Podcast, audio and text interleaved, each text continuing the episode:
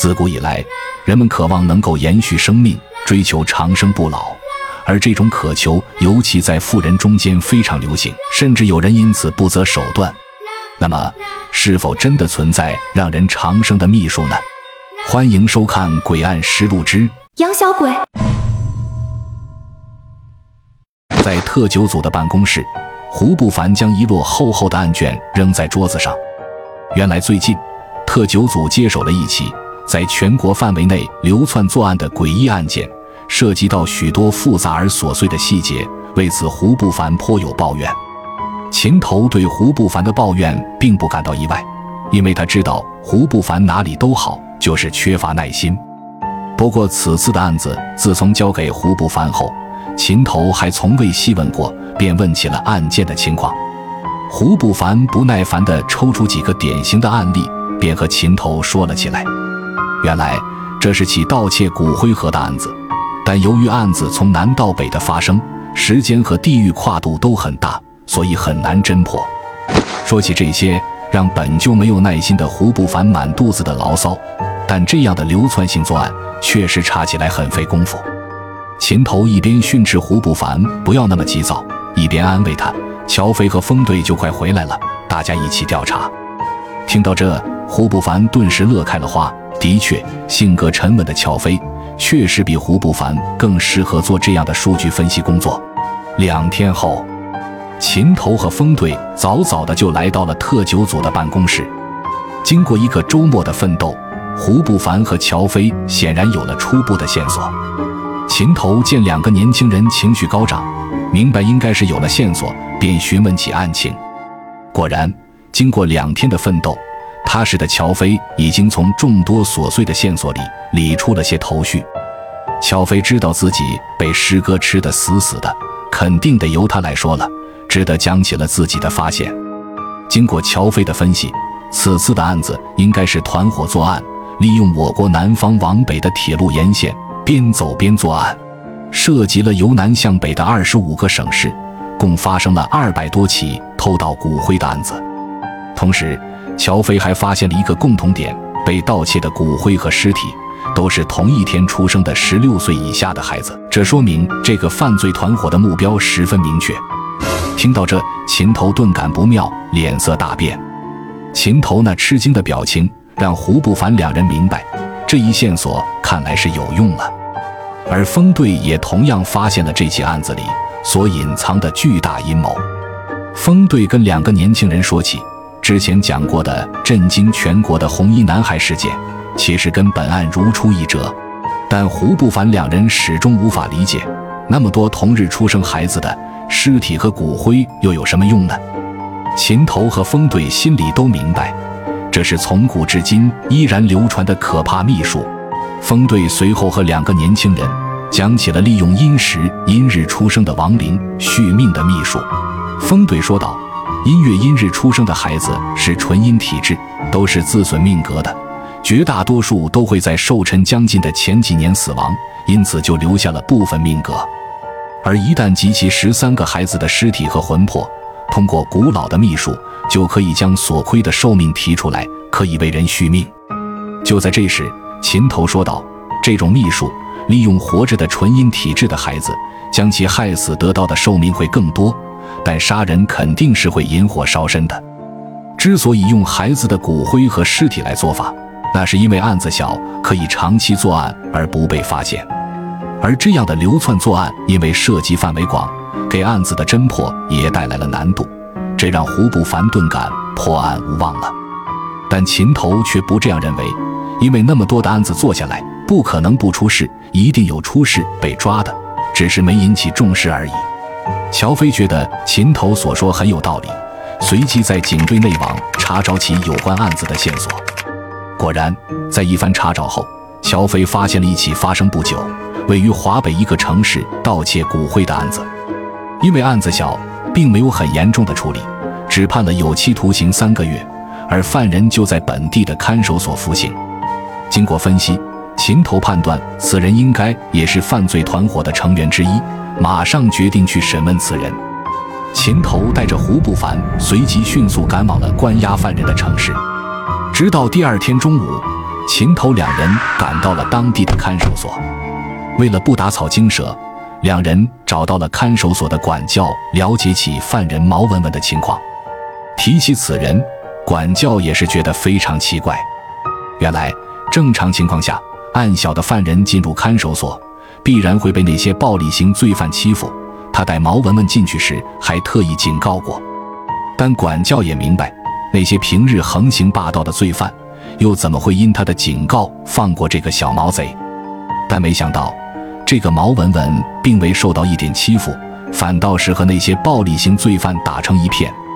直到后来，管教发现这个毛文文并不简单，定时都会有人给他存钱，让他在里面吃好喝好，一点罪都没受过。听到这，秦头两人顿时明白，这肯定是犯罪团伙的其他人在帮助他，而今天正好就是那人给毛文文送钱的日子。为此，秦头认为这是查找这个犯罪团伙的最好机会，便打算先去看看是谁送的钱。看守所的大门口，从里面走出来了一个戴墨镜的中年男子。拐角处，秦头两人还有那名管教，此时正暗中盯着那个人的背影。经过管教的确认，此人正是每个月给毛文文送钱的人。秦头和胡不凡便锁定了这名男子。秦头让胡不凡不要打草惊蛇，紧紧盯着这个人，肯定会有重大发现。见男子上了车，胡不凡启动了汽车，准备随时跟进。对于跟踪，胡不凡那是轻车熟路，虽然怕被发现而远远跟着，但始终死死咬住不放。两辆车就这样一前一后的朝市区的方向驶去。胡不凡跟着那辆车，穿过闹市，一直开到了城西的一条商业街。为了不引起怀疑，秦头叮嘱胡不凡直接向前开了过去，然后一直在倒车镜里盯着那个人，而那人则径直走进了沿街的二层小楼里。秦头两人把车停到拐角处，远远地观察着那二层小楼。随后，秦头通知了本地的刑警，准备实施抓捕。很快，当地的刑警便包围了嫌疑人所处的小楼。由于所有行动嫌疑人并没有发现，短短二十分钟的时间，团伙里的四人全部被控制。但四人交代，他们只是团伙里的马仔，真正的主犯此时还在屋里。就在这时，一个参与抓捕的刑警慌慌张张地从屋里跑了出来。看来是遇到了特殊情况，秦头带着胡不凡，随即和那个刑警来到屋内查看情况。当看到屋内的情况后，秦头两人皆是一惊，不禁感到为难起来。